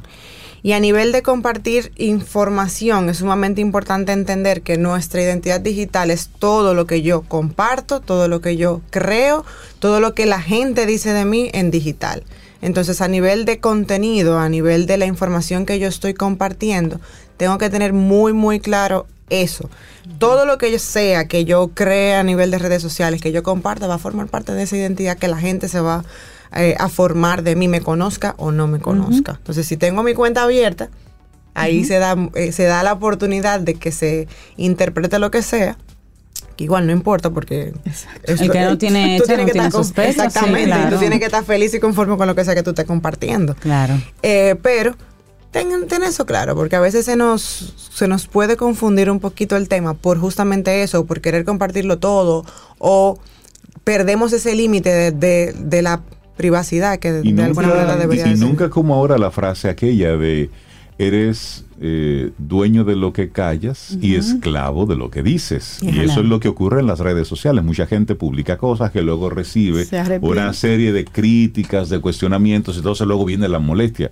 Fue usted solito que puso esa Claro. publicación o que subió Es ese video. Es decir, fue usted solito. Yo he visto el caso de El publicar ya está de- de sujeto al escrutinio. Que han decidido, mira, a partir de ahora yo no voy a publicar nada, solamente y cierro mis cuentas. Hermano, eso está bien, eso es suyo. Usted puede estar y no estar y usted sigue Claro. existiendo. Claro. Sin también, presión. exactamente, también hay que desmitificar muchas cosas. No, si tú no estás en las redes no existes, no hermano. No, eso no. Yo existo enterito. Exacto. No, ¿Cómo sin redes? no estaré en las redes sociales, pero yo existo igual. María, ten la gente que quiera continuar conectando contigo. Claro que sí, me pueden seguir en redes sociales como yo soy María Ten y ahí continuamos la conversación.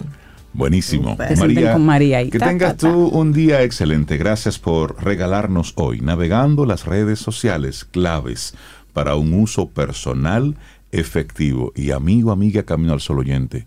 Usted no se imagina cómo esta información se hace más relevante con cada día que pasa. María, que tengas un excelente día. Igual usted. Un abrazo, María. ¿Quieres formar?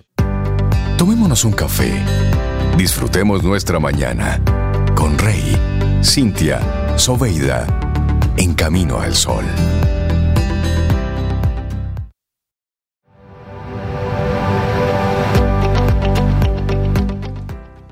Y seguimos en reflexión. Hace un ratito hablamos de que es una brújula, ¿verdad? Que nos guía a través de aguas desconocidas. Pero también Eckhart Tolle dice que la quietud forma parte de la reflexión. Y la quietud es la clave para desbloquear la sabiduría y la creatividad interior. O sea, como diría un amigo nuestro, Rey, el tatequietismo. Claro. Hay que estarse quieto. Eso lo dice Paulo y también Cristian. Y Cristian sí, también, sí. Cristian Ay, Burgos. Sí, tate Sí, sí. quietismo. Hay, por ejemplo, este año es un año para estar en tate quietismo. Sí, tranquilo, quieto. Sí, va después de esos números. Sí, hay que empezar a bajar la velocidad. Muy bien, seguimos aquí conectando con gente chévere en nuestro programa. Rosaida Montaz, arquitecta, organizadora profesional y bueno, la cabeza de Organizar Up nos acompaña. Buen día, Rosaida, ¿cómo estás? Muy buenos días, ¿cómo están todos? Muy bien. Con una pregunta, ¿cómo recuperar el orden después de las vacaciones de verano? Así es. Fíjate, eh, septiembre eh, tiende a ser el segundo eh, enero, por decirlo así, porque lo, marca el inicio del año escolar de nuestros chicos.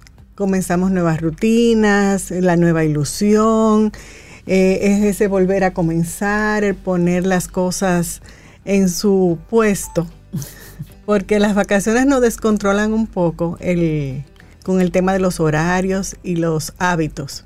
Entonces septiembre se marca como en el calendario de vamos a poner, eh, a, a ajustarnos y hacer las cosas que nos propusimos al iniciar el año que no Que no logramos. hemos hecho todavía. Sí, porque el mindset se pone otra vez en Entonces el ahora uno coge un poquito de velocidad antes de que termine el año para poner esas cosas en su lugar. Cuatro meses le quedan. Sí, entonces este cuatrimestre es como vamos a hacer esa recogida de lo que nos propusimos al iniciar el año y, y volver también a, a ese, a, ese, a esos hábitos que, que nos, nos planteamos cuando, o que tenemos de- por costumbre también, vamos a decirlo así. Y yo le tengo una, que hagamos un plan, o sea, vamos a hacer un plan para poder volver a, a recuperar ese orden. Y lo vamos a ver en tres aspectos rápidamente. El primero es en, en cuanto a la decoración, el segundo en cuanto a la limpieza y el tercero en cuanto al orden. Ok. En cuanto a la decoración, no voy a abundar mucho porque ya eso va a depender de las, de las personas que comienzan a, a- a habilitar su casa con decoración tipo de otoño, luego para pasar al tema de Navidad y eso lo vamos a hablar ya cuando estemos, Cuando estemos más cerca. cuando estemos más cerca. Pero eh, ya comienzan a salir las nuevas tendencias a nivel de, de decoración, las que van a, a primar, eh, la- los temas de los colores de la pintura, los papeles tapices que están muy de moda en esta época. Pues eso en cuanto a la decoración. En cuanto a la limpieza, es una buena época para comenzar a revisar los textiles, que muchas veces nos vamos olvidando. En, en una ocasión hablamos sobre el polvo que se va acumulando en, la- en las cortinas, en los muebles, en los cojines. Entonces es oportuno que ya vayamos antes de que llegue el fin de año a hacer esa, esa limpieza profunda de la que le gusta a Rey. No, sobre esas todo si en la casa hay personas asmáticas, que sea gente que se Sí. aprieta, del- gente al- alérgica. Exacto, entonces es, es buen momento para iniciar ese proceso de mantenimiento y que no nos llegue el final del año sin haber hecho Claro. esa, esa limpia, como dice Rey. pues en cuanto al orden, pues eh, es un buen momento también para retomar eh, el orden de los armarios. Las vacaciones pues nos trastornan un poquito eso, el, el descuidarnos en cuanto a los armarios. Eh, todos los armarios, hablo de ropa, de cocina, De cocina, de todo. donde se guarda todo. Y para eso, obviamente, Organizar obtiene sus planes de, para poder acompañarlo a, a todo el que lo necesite. Y eh, dentro de eso, ese orden, pues vamos a hacer ese un plan dentro del plan. Y ese plan viene siendo retomar los menús de comida, porque las vacaciones nos Trastornan los menús. sí. los menús. Sí, ese muchacho en el medio el día Sí, entero. Sí, no, y que los horarios de desayuno Sí, cambian, Sí. eh, la, la hora del almuerzo también, eh, eh, hay mucha merienda en el camino que no deberían eh, tenerlas. Eh, vuelven también los horarios escolares, entonces ya eso nos eh, ajusta un poquito más al horario de trabajo. Y si tienen clases extracurriculares los chicos, pues también nos alteran un poco el horario de trabajo a nosotros los adultos. Y algo muy importante que yo insisto en las familias es hacer eh, los días de compra. O sea, yo soy opuesta a hacer esas compras De achín, como de a poquito. o no. gigantescas. Ah, las gigantescas. Las gigantescas, porque al final de cuentas Ah, tú sí. compras de más y vas a comprar cosas que no necesitas. Yo soy de o se compra. dañan o, o se pasan. Exacto, yo soy de compra semanal Mm. y compro lo que voy a utilizar la semana siguiente. Entonces yo hago mi plan eh, el viernes en la tarde, yo hago mi agenda de la semana siguiente. O sea, ya yo tengo el viernes agenda. No, mucha gente lo hace los lunes, pero ya la, la semana comenzó. Entonces, si tú lo haces desde el viernes, descansa todo el fin de semana. Y ya el lunes está, tiene ya- actividad. Ya, Todo tienes, listo. ya tienes todo pautado tienes. y arrancas con ese día. Entonces es un buen eh, tips eh, usar ese día, el viernes, antes de que se acabe la jornada laboral, pues tú de- revisar tu, tu plan, tu agenda y, y chequear todo lo que tienes pendiente, incluyendo la, la compra. Para eso es importante lo que mencionaste primero, tener el menú. Tener el menú. Esa compra en base al menú que ya planificaste. Exactamente. Eh, bueno, eso, eh, nosotros tenemos un evento este fin de mes, el 23 de septiembre, que es eh, el Libera tu Cocina, más allá de la despensa, y eso es eh, parte de los temas que incluimos en ese, en ese curso. Pues también es importante planificar los momentos claves, que son la hora de dormir y la hora de levantarse, eh, los horarios de las comidas y con- volviendo a la comida, también esa alimentación saludable que es muy, muy importante. Y eso no quiere decir que tenemos que hacer, que hacer dieta. Claro. La gente cuando dice alimentación saludable no es hacer dieta, es que tú vayas ah, detrás de los alimentos naturales, que no sean procesados y todo lo que los nutricionistas nos comparten, y- y en especial nuestra nutricionista cabecera, que es la doctora Nelly Tejeda, que va a estar también en nuestra actividad. O sea que es un, Buenísimo. es un buen plan, o sea Sí. que vamos a, a- a aprovechar esta semanita que ya estamos Se aprende mucho. Eh, iniciando el mes de septiembre para poder aprovechar este cuatrimestre y logremos esos objetivos de organización que nos propusimos al iniciar el En año. todo lo que tú estás planteando, estamos hablando de una organización del espacio físico, pero también de la dieta y del bolsillo. Rosaida Montas, muchísimas gracias todo. por compartirnos esto de cómo recuperar el orden, la cordura, después de unas vacaciones de verano. Muchísimas, muchísimas gracias. Bueno, Gracias. pues encantada, que tengan linda semana. Un abrazo. Gracias. Tu Gracias. día. Ten un buen día, un buen despertar. Hola. Esto es Camino al Sol. Camino al Sol.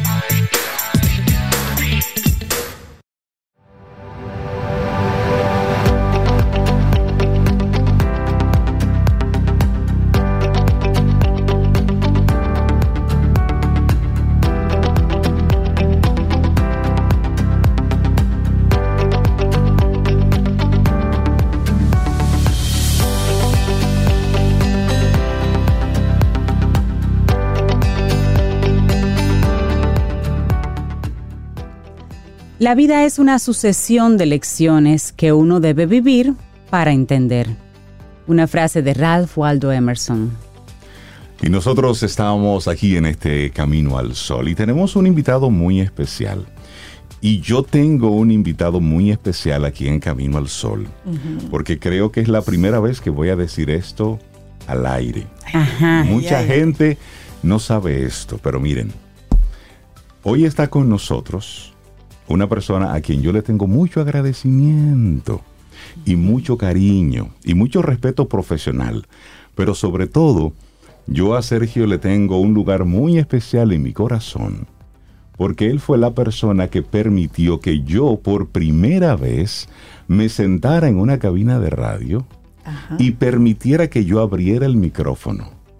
Ah, y lo primero que yo hice, porque no tenía ni idea lo que iba a hacer, fue hacer esto, fue Con el dedito. con el dedo darle al micrófono. Y yo, oh, eso está vivo. Al aire, Eso tiene Está vida abierto. propia.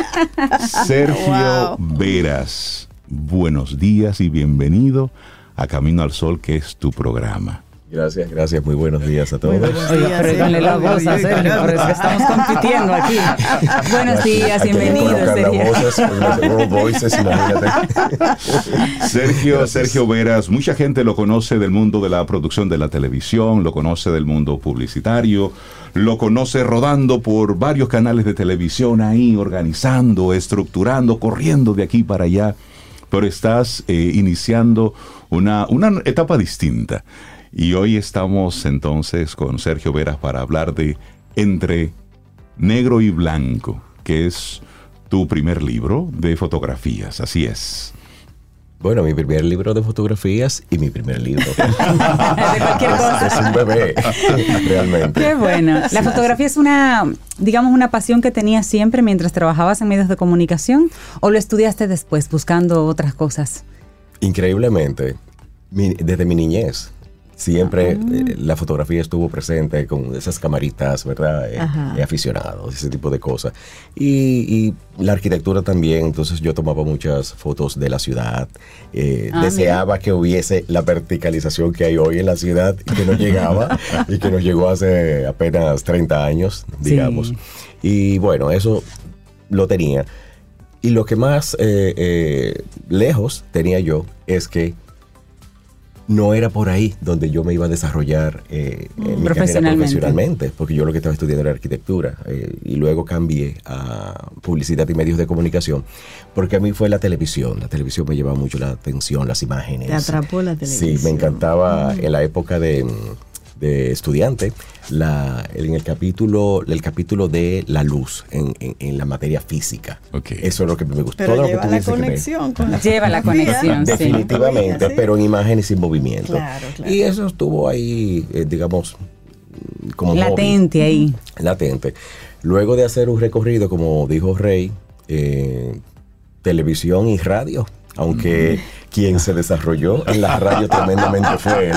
Y ciertamente yo recuerdo con mucho cariño cómo época. llegó eh, eh, Rey y tocó puertas. Verdecito. Muchachito Sí, así. pero siempre muy formal, Sí. siempre muy vertical, definido, claro. Y hicimos química inmediatamente. Yo tenía en esa época un programa junto a José Luis eh, Méndez en La Roca, en 90 y 91.7, que se llamaba Música Privada.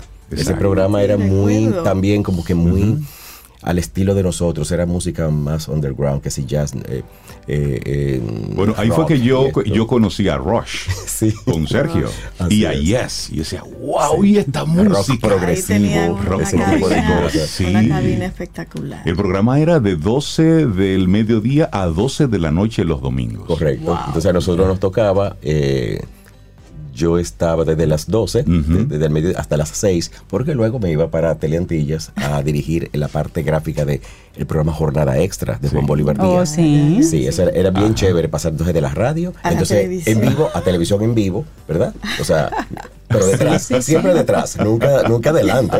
Me, me aterraba estar delante. Radio fue lo único que yo hice eh, y estaba detrás de la, del micrófono y no hay imagen. Pero que No Sergio había tenía ese- ese tema de la producción siempre, porque recuerdo que cada una de sus eh, presentaciones eran producidas. Es decir, él escribía cada cosa que iba a decir, lo ensayaba, lo preparaba y decía, wow, mira. Así es que se hace que radio. Muy eso, no es, profesional. eso no es abrir un micrófono y arrancar a hablar, no. Sí. Es decir, hay una estructura de pensamiento, hay una lógica de por qué digo eso y por qué va lo otro. Y Sergio, en esa misma línea, aquí tengo eh, las palabras que fueron precisamente dichas en el momento de la presentación de, de tu libro Entre Blanco y Negro. Correcto. Y, y dice algo así, dice, Veras enfoca su mirada entre los espacios urbanos. En estos, la confluencia con la naturaleza nunca está exenta de conflicto. Comienza su libro con detalles de objetos sobre una mesa, esto es, bodegones, para entonces abrirse al paisaje, el de la gran ciudad. ¿Cómo surge entre negro y blanco, ¿cómo surge entonces ahora en esta etapa de, de tu vida Sergio Veras, el, el fotógrafo? Bueno, eh, digamos que ahora hay más tiempo para yo dedicarme a lo que siento y entiendo que tengo que hacer. Porque duré 20 años en mi fase- final de, de profesional, duré 20 años como gerente de producción de Telentillas, cosa que disfruté muchísimo. Me llegaba el momento ya de como que eh, hacer otras cosas. Y hacerle caso a esa otra pasión que estaba ahí, claro. Correcto, o sea, esas pasiones. Porque siempre para mí fue divertido hacer todo lo que yo hacía y no me importaba tanto en la parte económica que definitivamente importa, pero más me importaba la experiencia de, de vivir esa- ese momento. Y entonces, pues bueno, al- en el 2019 cerré mi, mi carrera profesional, o la puse medio en pausa. Vamos, no, no vamos a emplear ese. Oye, yo no estoy retirado. Exacto. Yo he hecho televisión, he producido, o sea, especiales, pero bueno. Entonces la fotografía volvió a comenzar a, a esa cosquillita de, de- de hacer cosas. Y pasaron el 2019, 20, 21. Entonces con Carlos Roberto Gómez Veras, el, edit- el poeta y editor dominico puertorriqueño, que lider- eh, lidera a Isla Negra Editores, yo le manifestaba, yo siempre co- colaboraba con, yo siempre he sido de, de Isla Negra Editores, pero colaborando, una Ok. época fui community manager de ellos y todo. Bueno, le dije, mira, me sigue, sigue quisiera hacer algo, ¿qué, qué tú crees? Él como artista le, le estaba comunicando eso y dice, tan sencillo, lo, lo, lo, lo resumió, pero vamos a hacer un libro de fotografía. Claro. Yo dije, porque no era lo que yo pensaba, yo pensaba más era como una exposición, ¿verdad? Ok. O sea, como que lo uno que uno piensa, una exposición de fotografías. Me dijo un libro, eso me, como que me, me voló la mente, digo, oh, pero podría ser, y ¿Serio? comencé a darle... Y cuando él te dice eso del libro, ¿tú tenías las fotografías o te pusiste, ok, vamos entonces a tomar las fotos que yo quisiera Qué- que, qué que estén en el pregunta. libro? Excelente pregunta. qué, qué buena entrevistadora eres. Mira, las dos cosas, porque como ya dije anteriormente, ya yo venía tomando fotos. Sí, tenías fotos. En la República Dominicana, en Nueva York, en donde quiera que yo fuese, en el avión, o sea, yo a mí me gusta viajar mucho. Y, y entonces, pues, much- le mostré. ¿Qué pasa? Él ve en mi Instagram, el anterior que yo tenía, una serie de fotos que le llamaron la atención. Y un día me llama. Me dice, Sergio, eh, ahí hay fotos muy buenas. Esas fotos tienen poesía. Yo me, yo me, hasta me asusté. O sea, porque esas fotos tienen poesía. Son buenas fotos y sí. Y me gustan, por supuesto me gusta, pero wow, esas fotos tienen poesía. ¿Tú me permites tomar alguna de esas fotos para co- ilust- no, ilustrar, no, pero colocarlas en la revista del Departamento de Español de la Universidad de Puerto Rico? Bueno, a mí me dieron mariposita. Lo, lo voy a pensar. Lo picamos ahí, que lo voy a pe- Mande la foto y ya. Y Qué bien. le dije que sí, me sentí muy valorado. Y eso, más, siguió trabajando ahí. Yo todavía estaba trabajando. Eso fue como en el 2017. Yo digo, no, pero vamos a ver. Entonces, eso me, me dio impulso. Digo, si mis fotos están saliendo en un libro de la Universidad de Puerto Rico, en el Departamento de Español, pues bueno. Entonces comencé, tomé algunas de las que ya tenía, que, que- que me gustaban y que eran muy buenas. Y también comencé a tomar otras nuevas.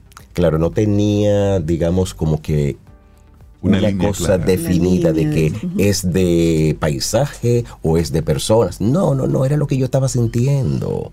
Era una cuestión abierta. Muy, Lo que tú encontrabas que, y- que valía la pena transmitir. Y aprovecho Correcto. eso que tú mencionas de, de que tu fotografía es poesía. Sí. Y el libro, que es obviamente en blanco y, Blanco y negro, negro. trae unas fotos espectaculares. Si hay una, voy a tratar de describirla, pero es una persona caminando en una calle a propósito de la lluvia, ha estado lloviendo, lleva una sombrilla. Y entonces el texto, porque cada foto en el libro, eso me encanta, tiene un texto. Y el texto de esa foto dice, el poeta elige una sombrilla para caminar bajo la lluvia. Y hay otra bellísima de relojes espectaculares, hay dos relojes y un, un monumento atrás. ¿Dónde será eso? Eso fue en, la, en, el, en el hall principal de, de Grand Central, de la estación Grand Central del subway de Nueva York. Ah, pues. Y ese reloj es, eh, me llama mucho la Oh, atención. sí. Es un icono. Sí, Exacto. sí, y esa foto, entonces el texto, oigan bien, el tiempo se mide en caricias, caminos y ausencias. Wow. Esos aforismos son de Carlos Roberto Gómez. Correcto. El, el, editor, el, el, el líder de Isla Negra Editores, que para mí es un honor, muy humildemente, o sea, que él dijera que mis fotos tienen poesía, pero que también él dijo en ese momento, yo les voy, es más, yo les voy a poner un, un poema especial para esas fotos. Ahí me asusté más. me dice él, tenemos un libro entonces. Imagínate, se me está, me la piel de gallina. Tenemos un libro. Tenemos un libro. tenemos un libro. Y entonces ahí comenzó ya como que el trabajo de eso. Qué bueno. Sergio, la gente donde puede eh, adquirir tu libro estuvo presentándose ahora en la Feria del Libro. Correcto, lo pusimos en circulación el pasado viernes, primero de septiembre y está en, en, la, en el stand de Isla Negra Editores, en el pabellón editoriales, o sea que tienen hasta el día de hoy hasta las 9 de la noche. Eh, me encantaría que pasaran por allá y lo, y lo vieran. ¿Y la gente cómo sigue tus las fotos que sigue publicando en, en Instagram? Correcto, eh, yo tengo mis redes, y para no pecar, que me las hace de memoria, pero vamos a decir las cosas como eh, en Facebook es muy fácil, sergio.veras.photography, eh, en inglés, PH, photography, y es lo mismo en Instagram, sergio.veras.photography, y en X, que antes era Twitter.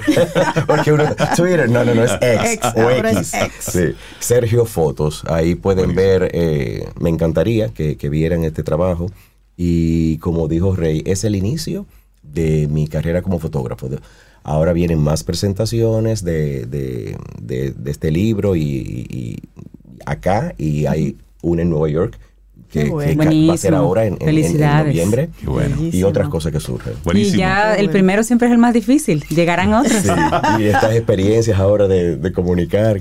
Mira los medios y todo. Buenísimo y lo haces muy bien. Sergio Vera, muchísimas gracias. Gracias. Por traernos hoy de este regalo de Entre Negro y Blanco, fotografía y aforismo. De verdad que sí. Desearte muchísimos éxitos. Y esta es tu casa. Siempre bienvenido aquí a Camino al Sol. Gracias. Gracias a todos ustedes. Gracias a ti. Y así llegamos al final de nuestro programa por este lunes. Mañana martes y el universo sigue conspirando, si usted quiere. Y si nosotros estamos aquí, tendremos un nuevo camino al sol. Y así será, como esta canción, mejor que ayer, porque así será. Esto es Diego Torres y así nos vamos. Lindo día. Hasta mañana. Aquí termina Camino al Sol. Pero el día apenas comienza. Vívelo. Camino al Sol.